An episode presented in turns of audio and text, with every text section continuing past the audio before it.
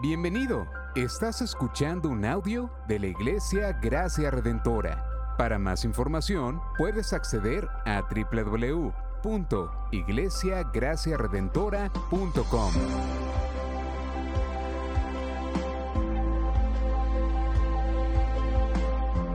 En la exposición de la palabra, el pastor Xavier Torrado.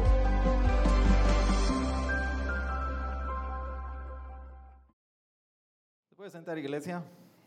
¿Qué tal si me ayudan a orar en este tiempo? Le pedimos al Señor por su intervención divina por medio de su palabra en cada una de nuestras vidas, nuestros corazones, durante este tiempo. Señor, venimos delante de ti y te, te rogamos que tú seas en este tiempo, ministrando nuestra alma, nuestros pensamientos, todo lo que nosotros somos delante de ti. Estamos delante de tu palabra y es una verdad que tu misma palabra nos recuerda que no es posible estar delante de tu palabra y continuar igual. Tu, palabra es una espada de dos filos que discierne lo bueno y lo malo entre nosotros. Tu palabra es luz. Tu palabra es más dulce que la miel. Tu palabra restaura, tu palabra hace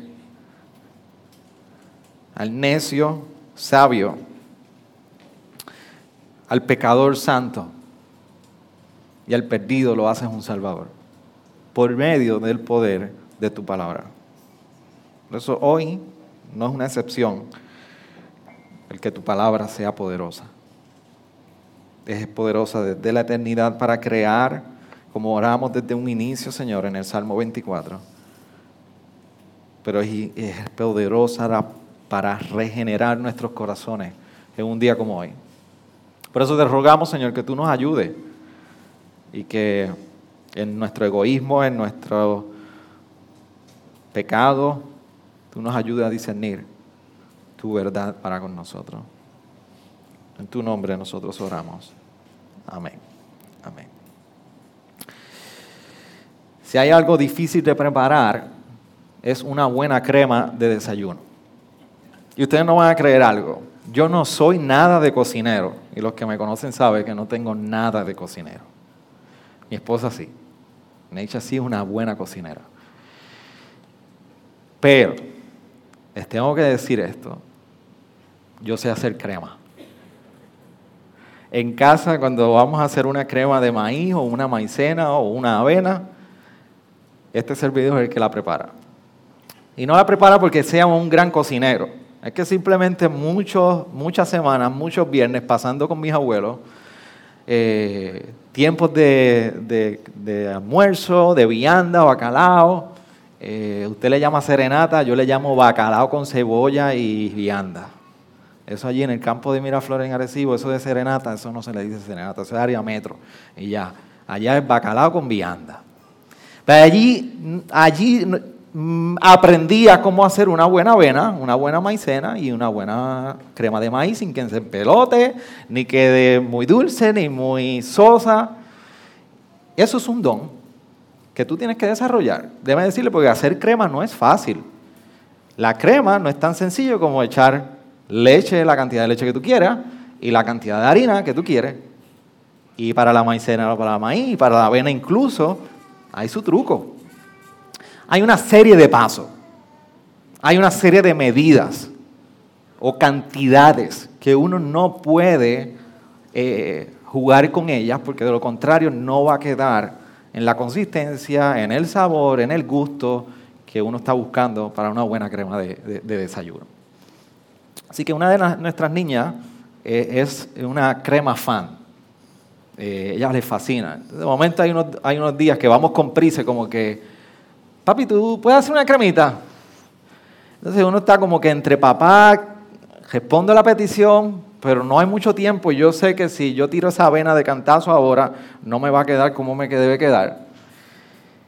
Y la, razón del éxito, de, al final sentarte y comer con una crema con buen gusto y tú poder disfrutarte la, la confección de tus manos después de varios tiempos, es que tú hayas seguido los pasos que debes de haber seguido. Y, pareciera que la razón por la que yo traigo una crema es que no tiene que ver nada con Saúl en cuanto a la historia, porque aquí no se nos habla de la preparación de crema. Pero cuando nosotros llegamos al capítulo 15 de Samuel, nosotros nos percatamos que Samuel falló en seguir una serie de ordenanzas e instrucciones que Dios le había dado para que al final ocurriera algo que debía ocurrir, que su trono o su reino fuera establecido. Entonces vamos a, primero de Samuel, capítulo 15. Y con el contexto de lo que le acabo de, compartir, yo quiero que nosotros nos acerquemos a ese capítulo.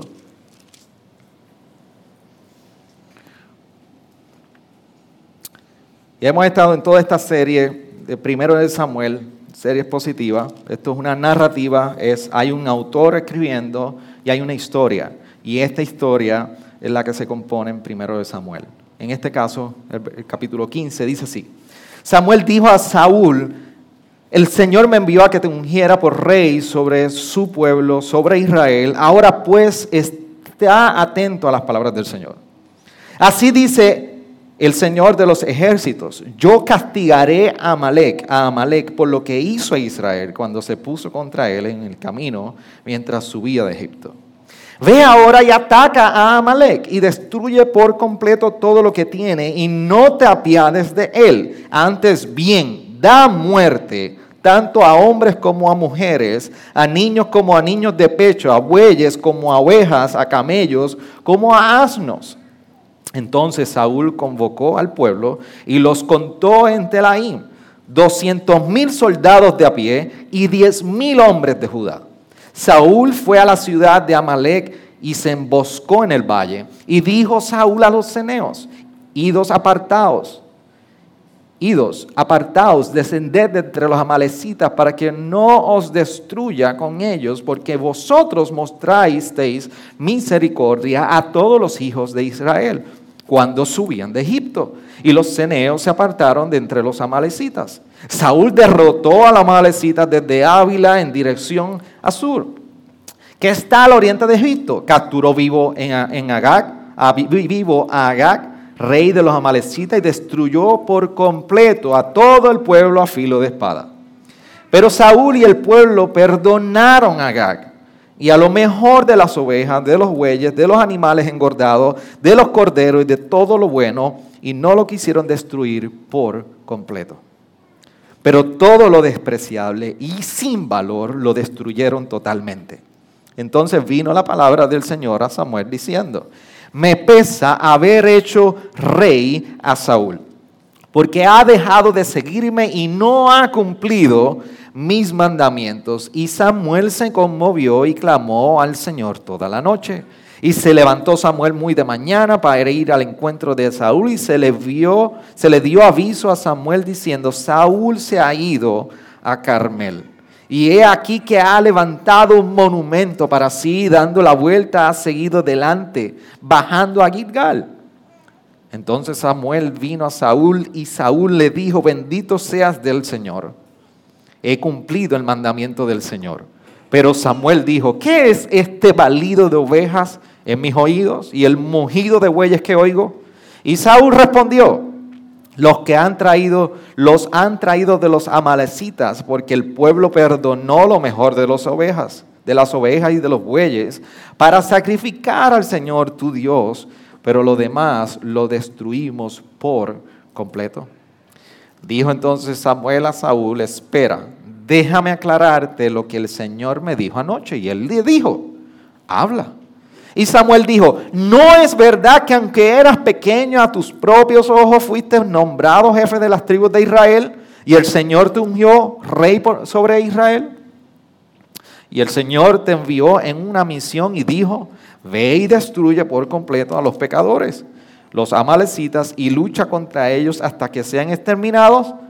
¿Por qué, pues, no obedeciste la voz del Señor, sino que te lanzaste sobre el botín e hiciste lo malo ante los ojos del Señor? Entonces Saúl dijo a Samuel, yo obedecí la voz del Señor y fui en la misión a la cual el Señor me envió. Y he traído a Agag, rey de Amalek, y he destruido por completo a los amalecitas. Mas el pueblo tomó del botín ovejas y bueyes, lo mejor de las cosas dedicadas al anatema, para ofrecer sacrificio al Señor tu Dios en Gilgal. Y Samuel dijo, ¿se complace el Señor tanto en holocaustos y sacrificios como en la obediencia a la voz del Señor? Y aquí el obedecer es mejor que un sacrificio y el prestar atención que la grosura de carneros. Porque la rebelión es como el pecado de adivinación y la desobediencia como iniquidad e idolatría. Por cuanto has desechado la palabra del Señor, Él también te ha desechado para que no seas rey. Entonces Saúl dijo a Samuel, he pecado en verdad, he quebrantado el mandamiento del Señor y, tus palabras, porque temí al pueblo y escuché su voz. Ahora pues te ruego que perdones mi pecado y vuelvas conmigo para que adore al Señor. Pero Samuel respondió a Saúl, no volveré contigo, porque has desechado la palabra del Señor y el Señor te ha desechado para que no seas rey sobre Israel. Cuando Samuel se volvía para irse, Saúl asió el borde de su manto y éste se rasgó. Entonces Samuel le dijo, hoy el Señor ha arrancado de ti el reino de Israel y lo ha dado a un prójimo tuyo que es mejor que tú. También la gloria de Israel no mentirá ni cambiará su propósito porque él no es hombre para que cambie de propósito. Y Saúl dijo, he pecado, pero te ruego que me honres ahora delante de los ancianos de mi pueblo y delante de Israel y que regreses conmigo para que yo adore al Señor tu Dios. Volvió Samuel tras Saúl y Saúl adoró al Señor. Entonces Samuel dijo, traedme a Agag, rey de los amalecitas. Y Agag vino a él alegremente y Agag dijo, ciertamente la amargura de la muerte ha pasado ya. Pero Samuel dijo, como tu espada ha dejado a las mujeres sin hijos, así también tu madre será sin hijo entre las mujeres. Y Samuel despedazó a Agag delante del Señor en Gilgal. Luego Samuel se fue a Ramá, pero Saúl subió a su casa en Gibeá de Saúl. Samuel no vio más a Saúl hasta el día de su muerte y Samuel lloraba por Saúl, pues el Señor se había arrepentido de haber puesto a Saúl por rey sobre Israel. Le acabo de decir que no hay manera de que tú puedas preparar una crema a tu manera. Y aquí pareciera que Saúl quiso acercarse al reinado y a ser rey sobre el pueblo de Israel a su manera. Pero lo que nosotros estamos viendo es que solamente hay una manera de proceder, o que Saúl debía proceder, era la manera de Dios. Cuando nosotros estamos en esta coyuntura del capítulo 15, no debemos olvidar que en todos estos capítulos han pasado años, hay historia, hay un evento, hay eventos. De hecho, una de las maneras como abre el capítulo 13 es que se nos recuerda que Saúl estuvo 42 años reinando sobre Israel. Y él empezó a los 30 años. Así que quiere decir que él terminó de reinar a sus 72 años de edad. Pero lo interesante es que desde el capítulo 12 nosotros vemos un patrón en la vida de Saúl que es en desobediencia una y otra vez. Por eso el capítulo 12 es tan esencial, porque es el recordatorio de Samuel, precisamente Dios por medio de Samuel recordándole a Saúl y al pueblo lo siguiente, solamente teme al Señor y servidle en verdad con todo vuestro corazón, pues habéis visto cuán de grandes cosas ha hecho por vosotros. Mas si perseveráis en hacer mal, vosotros y vuestro rey pereceréis. El mandato de Dios era claro. Hey, Saúl, mantente fiel. That's it. Pero nosotros vemos que en el capítulo 13 va y mete las manos donde no las tiene que meter. Yo recuerdo la primera vez que a mí me dijeron, no toques la plancha de planchar ropa. No la toques. Tengo que aclarar porque para ese entonces no había plancha de pelo, no había plancha de, tostada, no había plancha. Plancha de planchar, ya, plancha. ¿Y qué hizo Xavier Torrado? Me, todavía yo tengo la imagen cuando le pegué la mano, me recuerdo, yo estaba pequeño. Y el ardor. nunca se me ocurrió meterle el lápiz en el enchufe. Ahí sí yo tuve mucho miedo. Hasta el día de hoy le tengo miedo. Y mi esposa lo lamenta porque no le puedo poner ni una, ni una bombilla. Pero ¿cuántas veces nosotros le decimos a nuestros hijos, no lo haga? ¿Y qué va? Eso es lo primero que dice. Lo primero que hace. Pareciera que Dios diciéndole a Saúl, no lo hagas. No te metas ahí. Pues de se desespera, el pastor Israel nos llevó en ese recuento del capítulo 13 y desesperado porque el pueblo estaba amenazado por el enemigo, por los filisteos y de momento el pueblo comienza como que a dispersarse y dice, espérate, espérate, vamos a hacer algo, dame meter la mano yo, hago el sacrificio y así me pongo en bien con Dios, escucho su voz y seguimos para adelante. Y hace el sacrificio y ahí como un, como un tipo de serie o película que llega al final de haber hecho el sacrificio, ahí llega Samuel, le dice, ¿qué tú has hecho muchacho? ¿Desobedeciste? Capítulo 14 se nos recuerda que ahí entonces Saúl lo que hace es que impone un voto sin sentido al pueblo, pone una carga adicional al pueblo de Israel, de que no podían comer en medio de la guerra y que tenían que esperar hasta que él se vengara, y el pueblo esmayado, sin fuerza, sin poder pelear, y allá viene su hijo Jonatán, que no escuchó nada de eso, pero sacó al otro lado el pueblo y venció a los enemigos, y vio la miel y se la comió, y allí debería Samuel rápido meterle la espada a Jonatán para matarlo. Y el pueblo sale a la defensa y dice, eh, eh, eh, si él fue el que nos sacó, el que Dios usó, ¿cómo tú lo vas a matar? Segundo strike. El tercero es este.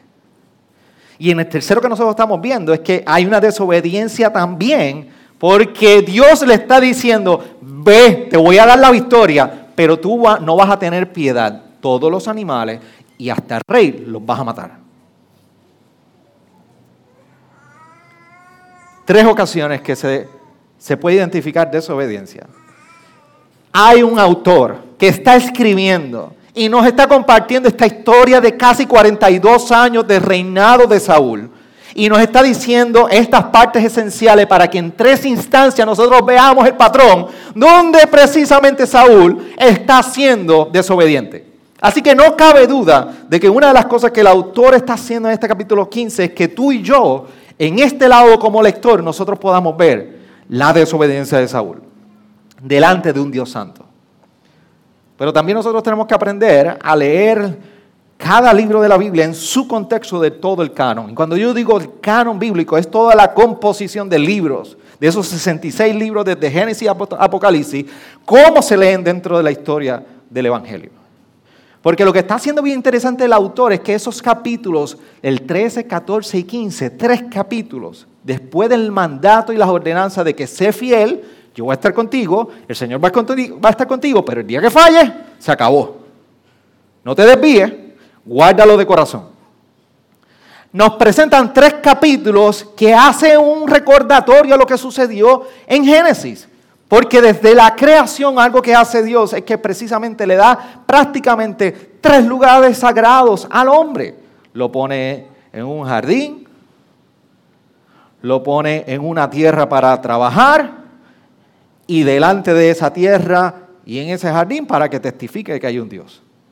Y nosotros tuvimos la serie de Éxodo y vimos ese recordatorio una y otra vez al pueblo de Israel.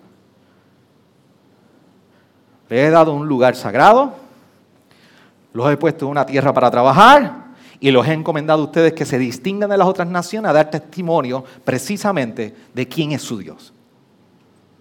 ¿Y qué sucedió? Cuando tú vas Génesis, desde Génesis vimos el mismo, el mismo patrón. El lugar santísimo o el lugar sagrado, el santuario, por lo menos en Génesis empieza como el Edén, el lugar de comunión con Dios, violado. Se traspasa por el pecado. Lo mandan a trabajar la tierra y se forma la primera trifulca allá. Caín y Abel. Luchando por la... Mató a su hermano. ¿Y cómo vemos que sigue evolucionando? Que entre las naciones no fueron posibles dar testimonio a los gentiles. Lo mismo está, está señalando el autor sobre Saúl, porque son los mismos tres foros en donde nosotros vemos que Saúl falla en dar testimonio. Primero en el capítulo 13 mete las manos en lo que es sagrado, hacer un sacrificio que representa comunión con Dios. No te toca ahí, no se hace, pues, desobediencia. Entonces están allá en el terreno trabajando, o sea, en la batalla, y se mete también a poner unas cosas que no tiene que imponer. No se hace. Y ahora nosotros lo tenemos en el capítulo 15, que Dios lo manda a dar un testimonio de que Él está con el pueblo de Israel que Él es el Dios sobre todas las demás naciones. Y una de las evidencias como testimonio del Dios Todopoderoso delante de todas las naciones, que Dios le daría la victoria y Él tendría que matar a Agag. Vamos a dejarlo vivo. Mira, ese, ese está. Vamos a tener un poquito de gracia y vamos a dejar los animales más gorditos y así nosotros no nos brincamos el tener que criar animales engordados para dar sacrificio. Tercero, este es el patrón que nosotros vemos en el Antiguo Testamento en la historia de la redención. Y que debemos nosotros mirar primero de Samuel en ese contexto del canon, de cómo está desarrollándose esa historia de la redención. Y Dios cómo ha orquestado divinamente ese patrón de redención ante el pecado. Pero ahora estamos en ese capítulo 15 y definitivamente vemos el énfasis de este autor que nos quiere decir que hay una desobediencia ante las naciones.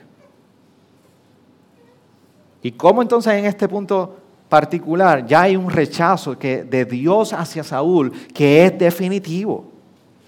El autor ahora nos está diciendo, vengan, miremos en esta historia de Saúl y hagamos un close-up, precisamente, o un zooming, o una mirada más específica a la desobediencia de Saúl, a sus consecuencias y a lo que esto representa delante del Dios Todopoderoso.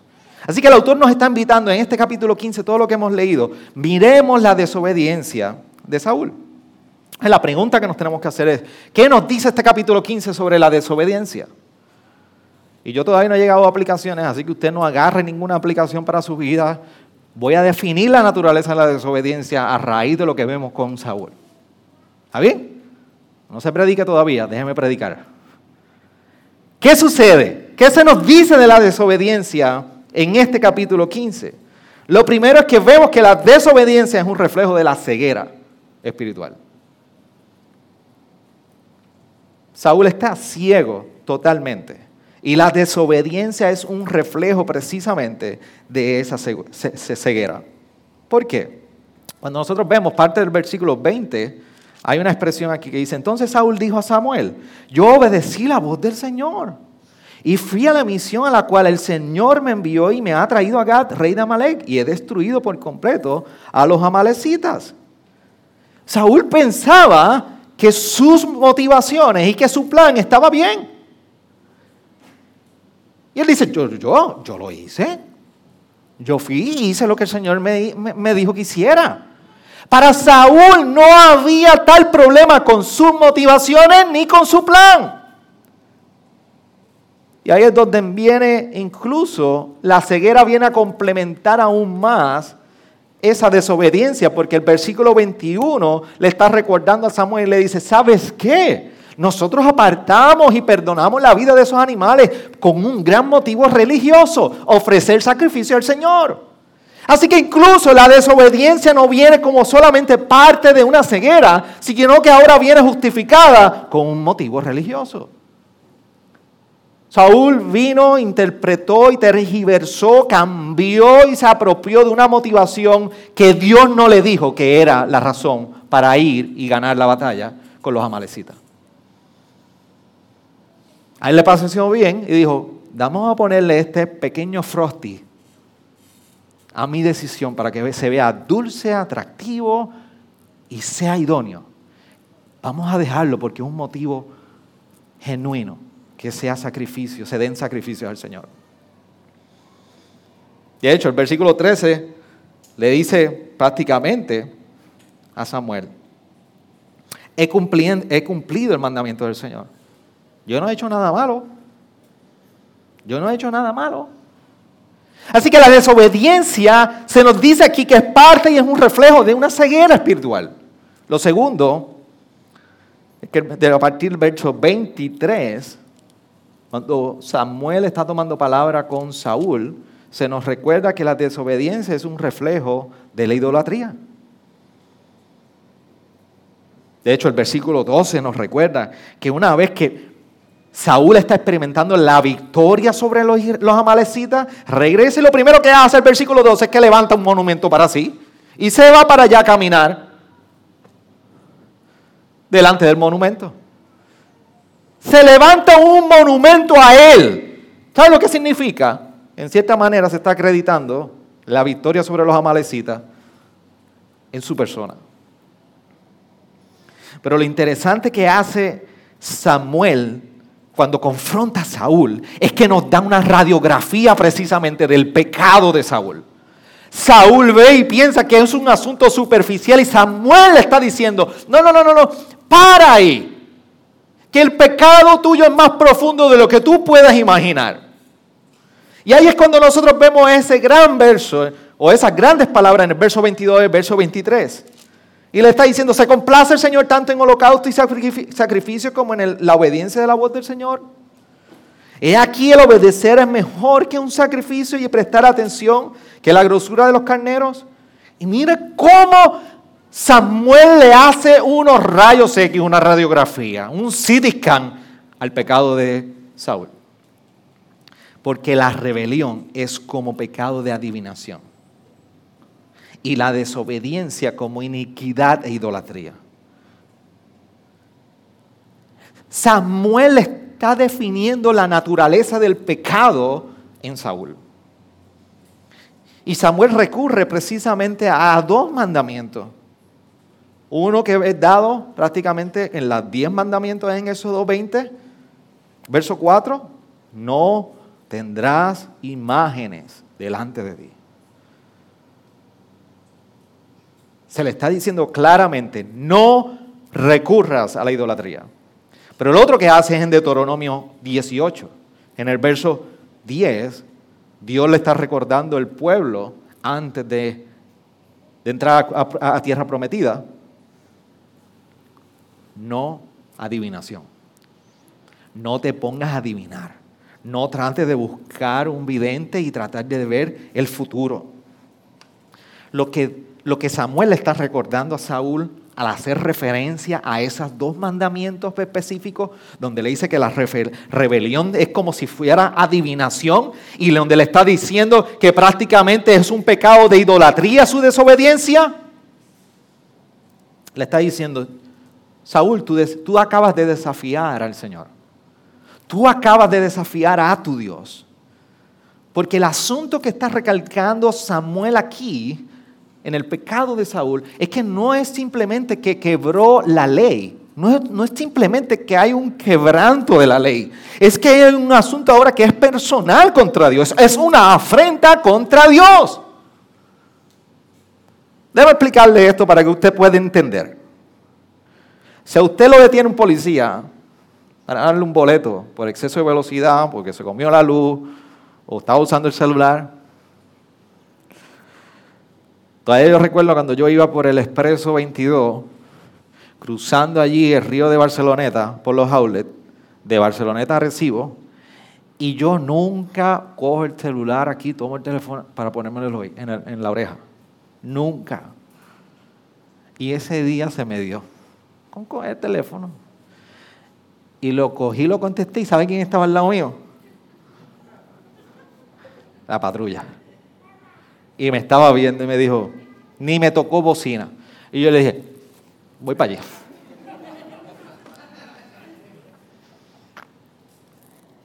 Caballero, ¿usted sabe por qué lo acabo de detener? Sí, señor oficial, porque estaba con, con el celular. Ok, boleto. Vámonos y nos fuimos con dolor en el alma. Yo quebré la ley. Yo violé la ley. Pero ¿sabes qué? El policía no me dijo, tú tienes algo contra mí. Simplemente yo recibí el boleto. En esta ocasión no es de que Samuel estaba diciendo, un boletito, papá, que tú quebraste la ley y síguelo. No, no. Samuel está diciendo a Saúl, tú quebraste la ley pero con quien tú has tenido la, enfrenta es contra Dios. Y por eso hoy Dios te desechó. No solamente fue que fuiste hallado infiel a la ley, es que pecaste contra Dios. Y sobre esto, yo voy a hacer referencia más adelante, Pero déjeme decirle algo. La desobediencia es un reflejo de la idolatría porque es precisamente en ese momento que nosotros le estamos diciendo a Dios que nuestra manera de vivir es superior a la que Él ha dictado para nosotros. Por eso la desobediencia es un asunto de idolatría. Es nosotros diciéndoles a Dios, es a mi manera y mi manera de vivir es superior a la tuya, aunque tú seas mi creador. Por eso la idolatría es tan personal contra Dios. Y por eso Samuel lo describe como rebelión, idolatría, porque lo que está diciendo Saúl en ese momento se trata de mí y solamente de mí. Y mezcla y le relaciona la rebelión con la adivinación, porque lo que está diciendo es mi opinión. Consulto mi opinión. No me interesa la consulta de Dios en mi vida. Y lo segundo es la idolatría y desobediencia, porque es un culto a su voluntad. O sea que Saúl acababa de dar un culto a su opinión sobre la de Dios, y por eso se le dice que es como adivinación y rebelión, y le está diciendo un culto a mi voluntad que es superior a la tuya, y por eso se le llama la desobediencia e idolatría. Y aquí es donde supuestamente Saúl experimenta un arrepentimiento. En ese arrepentimiento, lo interesante es en el verso 13, 30, venimos ya varios versos que Samuel le dice, vuélvete conmigo, yo estoy arrepentido. Pero sabemos que hay un supuesto arrepentimiento de Saúl en ese momento, porque le dice, ven conmigo de nuevo. Y cuando ve que, que no hay, como que Samuel no está aflojando en el asunto para ir a adorar a Dios con él nuevamente, le dice, pero por lo menos conserva mi reputación delante de los ancianos y del pueblo.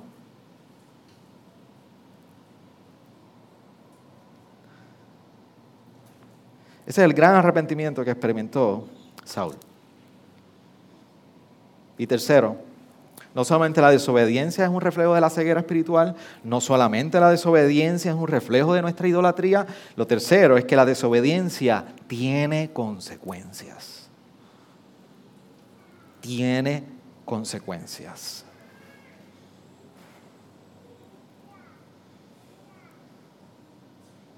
Una de mis hijas, y no voy a revelar el nombre porque nuestros hijos, los hijos de los pastores sufren las anécdotas de los sermones. Pero una de mis hijas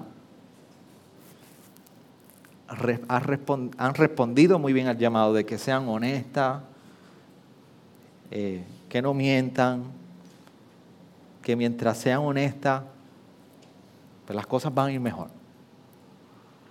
Pero una de ellas fue, eh, en una ocasión fue muy pronta a ser honesta. Dijo, sí, sí, yo lo hice mal, papi. Pero ya, ya no tengo castigo, ¿verdad?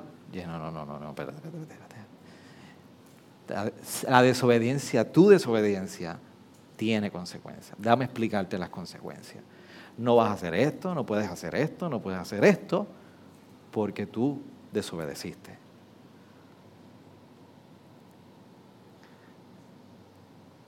Pensamos a veces que la desobediencia en su naturaleza, simplemente el hecho de nosotros admitir desobedecí, no acarrea unas consecuencias. Y, y, aquí es donde estamos sumamente distanciados de una visión de gracia y pecado y santidad.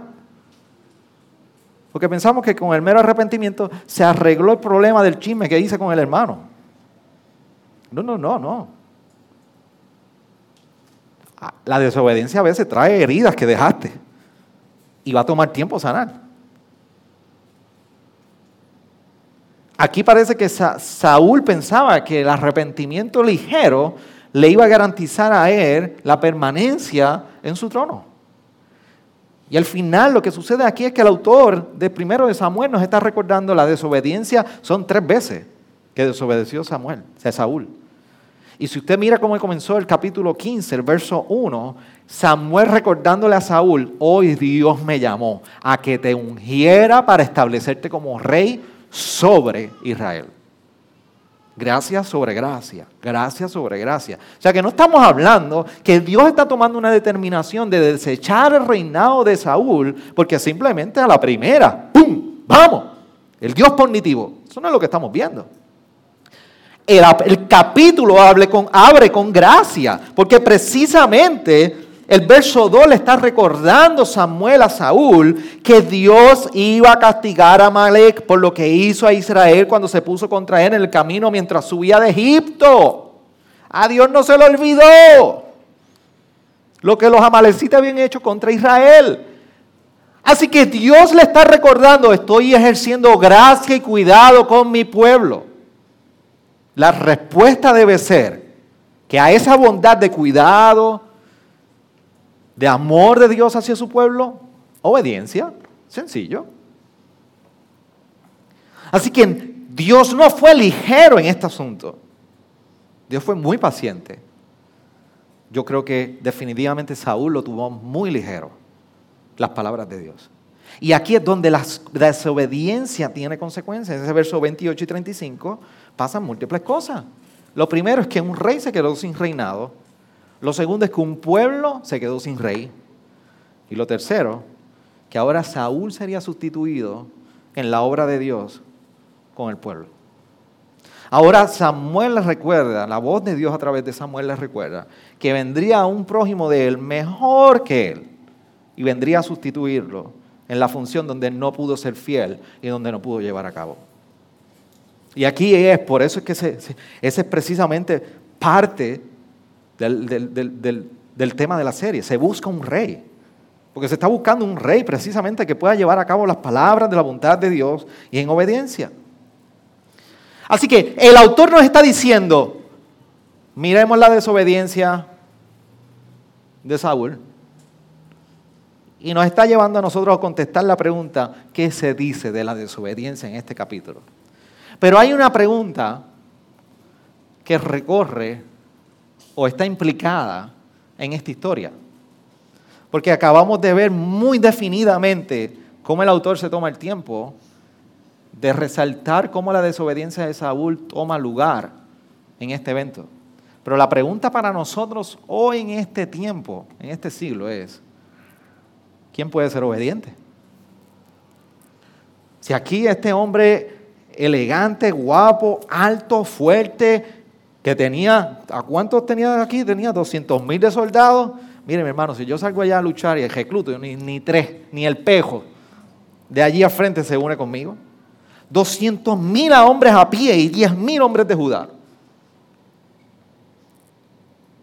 Un hombre con un respaldo no solamente en la tierra, sino a nivel divino.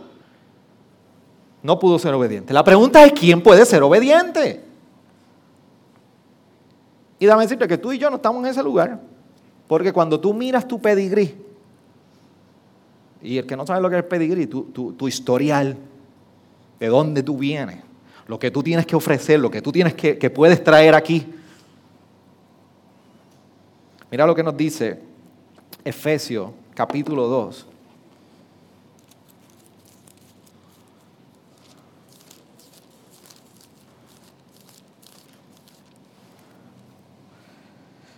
Versículo 2 al 3 dice, en los cuales anduviste en otro tiempo según la corriente de este mundo conforme al príncipe de la potestad del aire, el espíritu que ahora opera en los hijos de desobediencia.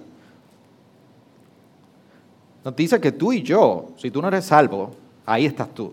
Si tú eres salvo hoy y tú has puesto tu fe en Cristo, nos está recordando Pablo a aquellos que ahora se nos ha dado vida y que estábamos muertos en el pecado y ahora estamos vivos se nos dice que tu pedigrí, mi pedigrí, ¿de dónde venimos? Lo que no está en la naturaleza humana, viene ahí. Nos dice, ¿hijos de qué? De desobediencia. Mira cómo lo describe el verso 3, entre los cuales también todos nosotros en otro tiempo vivíamos en las pasiones de nuestra carne, satisfaciendo los deseos de la carne y de la mente y éramos por naturaleza hijos de la ira, lo mismo que los demás. E-, esa es el historial que tú y yo podemos traer a la pregunta de quién puede ser obediente a raíz del primer, primero de Samuel 15. Entonces nos queda una pregunta, ¿quién? Chapulín Colorado siempre se distinguía su serie y su intervención era, ¿y ahora quién podrá ayudarnos? Hay una generación aquí que no entiende esa parte. Y la iglesia ha ido cambiando en eso. Y ahora, ¿quién podrá ayudarnos? Y sale el chapulín. Yo, el chapulín, colorado. Y salía la musiquita, usted se la pone.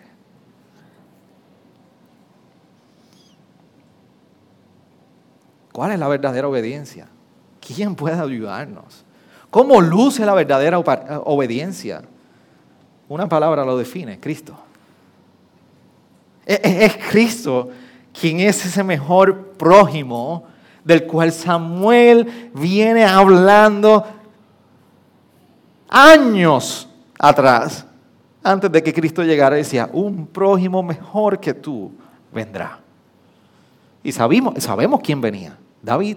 Y vamos a entrar a partir de la semana próxima en ello. E, entra en escena David como ese mejor prójimo. Pero sabemos que David no pudo. Y es Cristo precisamente quien fue mejor que Saúl. Es Cristo el rey que venimos buscando y llevando y preguntándonos dónde está el rey en los pasados 15 capítulos de Samuel. ¿Y por qué Cristo? Porque a Cristo se nos define y se nos recuerda que su obediencia perfecta, primero, es conforme a la voluntad del Padre.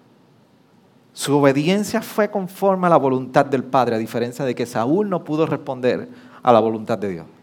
Por eso en Lucas 22, 42, Jesús luchando en su humanidad de camino a la cruz y en ese Getsemaní decía, Padre, si es tu voluntad, aparta de mí esta copa, pero que no se haga qué? Mi voluntad, sino la tuya.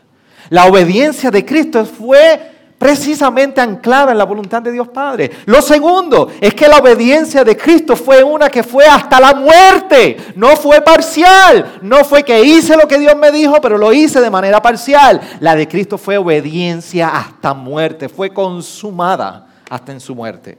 Por eso en Filipenses 2.8 Pablo nos recuerda, y hallándose en forma de hombre, se humilló a sí mismo, haciéndose obediente hasta la muerte, y muerte de cruz.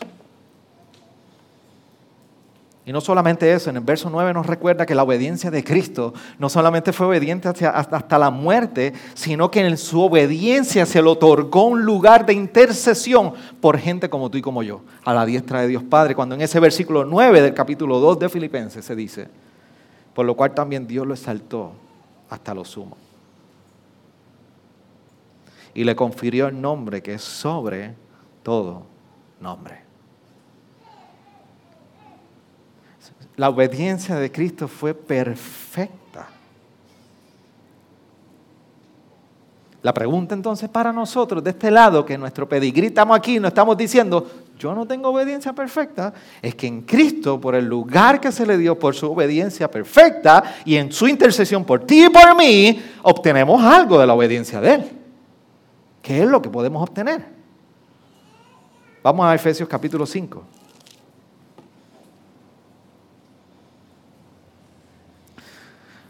Capítulo 5, mira cómo dice el verso 1, dice, sed pues imitadores de Dios como hijos amados y andad en amor, así como también Cristo os amó y dio a, su, a sí mismo, se dio a sí mismo por nosotros ofrenda y sacrificio de Dios como fragante aroma.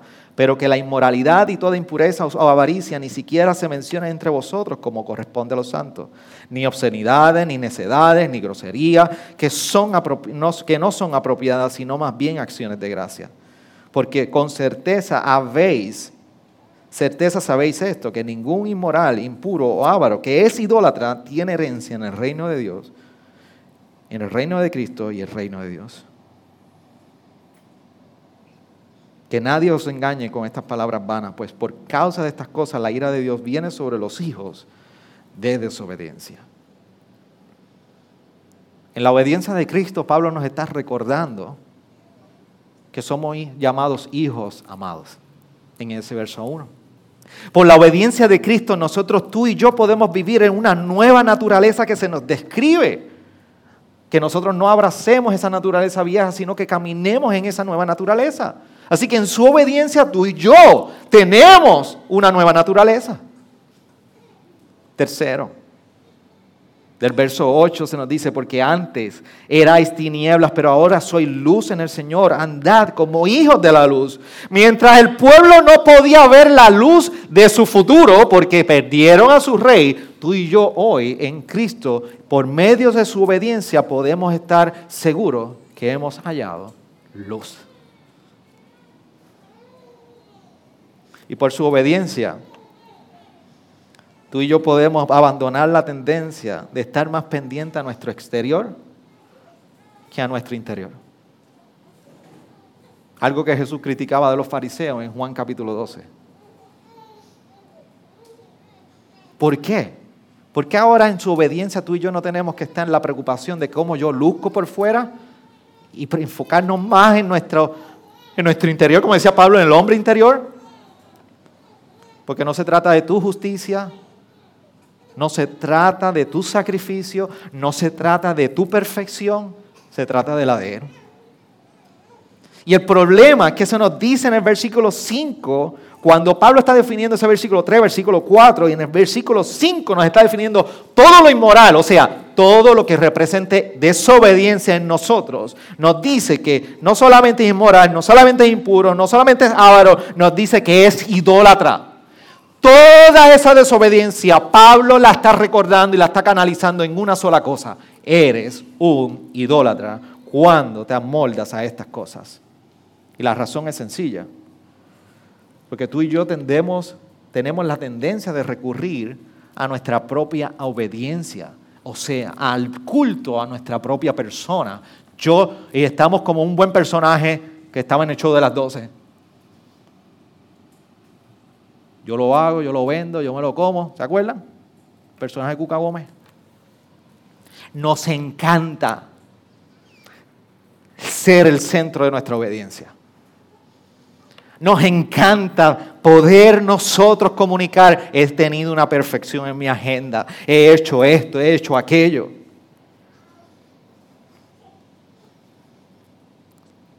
Esta semana Javier y yo estábamos almorzando dos buenas quesadillas. Y se nos, nos interrumpe una persona allí. Y empezó bien, pero fue como incómodo, ¿verdad, Javier? Como un momentito ya. Y Javier me rescató. Porque aquella persona que hablaba de todo lo que tenía y, y quién era. Y llegó un punto que yo estaba tan cansado de escuchar, mis amados. Y Javier fue obediente a la voz de Dios y logró de una manera muy humilde despachar al hombre. Pero ¿sabes qué? A mitad de conversación le dije, ese soy yo. Ese soy yo. Eso somos nosotros. Nos encanta apuntar a nosotros. Nos encanta recurrir a nuestra propia obediencia mientras abandonamos la obediencia de Cristo para con nosotros. Entonces, en esta hora no es tanto de nosotros poder reflexionar cuáles son las consecuencias de la desobediencia a raíz de la historia de Saúl. No, para ti para mí, de este lado de la historia, siglos después, la pregunta es, ¿a qué me debe mover la obediencia de Cristo? ¿A qué me debe mover la obediencia de aquel que fue perfecto y obediente donde el rey Saúl no pudo ser perfecto? ¿A qué me mueve precisamente al rey que sí se me ha dado en perfección? ¿A qué me mueve su obediencia? Te voy a decir dos cosas que nos deben mover para poder cerrar este tiempo. Una nos debe mover a santidad. Y cuando digo con santidad, todo lo que implica precisamente caminar a la manera de Dios y no a la manera nuestra que en tu vida y en tu vida espiritual y en tu hogar y en tu trabajo y a nivel personal y lo más íntimo, tú no preparas la crema a tu manera. Aquí hay solamente una receta en nuestra vida espiritual y en nuestro proceder y se llama a la manera de Dios. Se llama santidad. Y en su obediencia, si tú y yo no somos cautivados y derretidos a movernos en santidad, mi hermano, tú tienes un gran problema. Porque a la muestra de amor en obediencia por ti y por mí, a pesar de tú y yo violar la ley constantemente, a pesar de tu pecado y mi pecado, saber que Él vino y fue hallado perfecto en tu lugar, murió por ti, si no te mueve a querer ser hallado en fidelidad, en obediencia y en santidad, posiblemente te mueve muchas cosas, pero no es la salvación dada por el Evangelio. Por eso Hebreos 10, verso 9 nos está recordando, entonces dijo, he aquí, yo he venido para hacer tu voluntad. Él quita lo primero para establecer lo segundo. Está hablando de Cristo y su pacto, su sacrificio. Dice, por esta voluntad hemos sido santificados mediante la ofrenda del cuerpo de Cristo ofrecida de una vez y para siempre. Y ciertamente todo sacerdote está de pie día tras día ministrando y ofreciendo muchas veces los mismos sacrificios que nunca pueden quitar los pecados. Pero Él, habiendo ofrecido un solo sacrificio por los pecados para siempre, se sentó a la diestra de Dios, esperando que de ahí en adelante hasta que sus enemigos sean puestos por estrado de sus pies. Porque por una ofrenda Él, escucha esto, por una ofrenda Él ha hecho perfectos para siempre a los que son santificados. La obediencia de Cristo se ha sido otorgada a ti y a mí para que delante de Dios su ira no esté sobre nosotros. Por eso hoy, mis amados, tú no tienes ninguna, ninguna, ninguna preocupación debes tener. No tienes, que no debes tener. De cuán obediente debes de ser para ganar el favor de Dios. El favor de Dios fue dado en Cristo para ti y para mí. Porque esa demostración de amor entonces a ti y a mí nos debe mover en santidad. No para favor, sino en respuesta a su amor. Y lo segundo, nos debe mover en santidad, pero también a un corazón contrito y humillado. Contrito y humillado porque sabemos que ante la desobediencia de Saúl fue desechado, pero ante este rey que tú y yo le llamamos Jesús, en nuestro corazón contrito y humillado, tú y yo no somos desechados.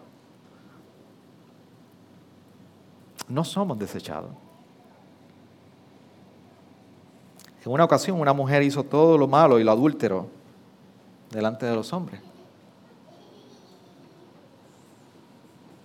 Y como si fuera sacado de una película o, una serie, aquella mujer la querían matar. Y múltiples personas la tomaron. La forzaron y estuvieron a punto de matarla. Pero en aquel círculo había un hombre que le dijo, ¿alguno de ustedes está falto de pecado? Y escribiendo en el piso dice, tiren la primera piedra. Y miró a aquella mujer en pecado aquella mujer sobrecogida por su falta y su, ser, hallada adúltera. Y yo no creo que aquella mujer estaba muy feliz, debería estar muy agobiada y triste. Y aquel hombre le dijo, mujer, ¿hay alguien que te está condenando? Y le dijo, no, nadie. Yo tampoco. vete y no peques más. Ese es el Jesús, nuestro Rey. Ese fue Jesús. Ese es el mismo que hoy está esperando el mismo corazón contrito y humillado de nuestras partes, porque no seremos en Él rechazados. Él fue obediente. Lo único que es mi exhortación pastoral para ustedes, iglesia, es que precisamente en tú y yo hoy, ante este tiempo que el Señor nos ha concedido de reflexionar en la obediencia de Cristo para con nosotros, las palabras de David sean halladas en nuestra boca en el Salmo 51, como dice el Salmo 51, versos 16 y verso 17. Porque no te deleitas en sacrificio, de lo contrario yo, yo lo ofrecería. No te agrada el holocausto. Los sacrificios de Dios son el espíritu contrito el corazón contrito y humillado, o Dios no despreciarás. Ese es el rey que tú y yo tenemos hoy. ¿Puedes inclinar tu rostro? Gracias por sintonizarnos. Puedes encontrarnos en las diferentes plataformas de redes sociales como también visitarnos a www.iglesiagraciaredentora.com.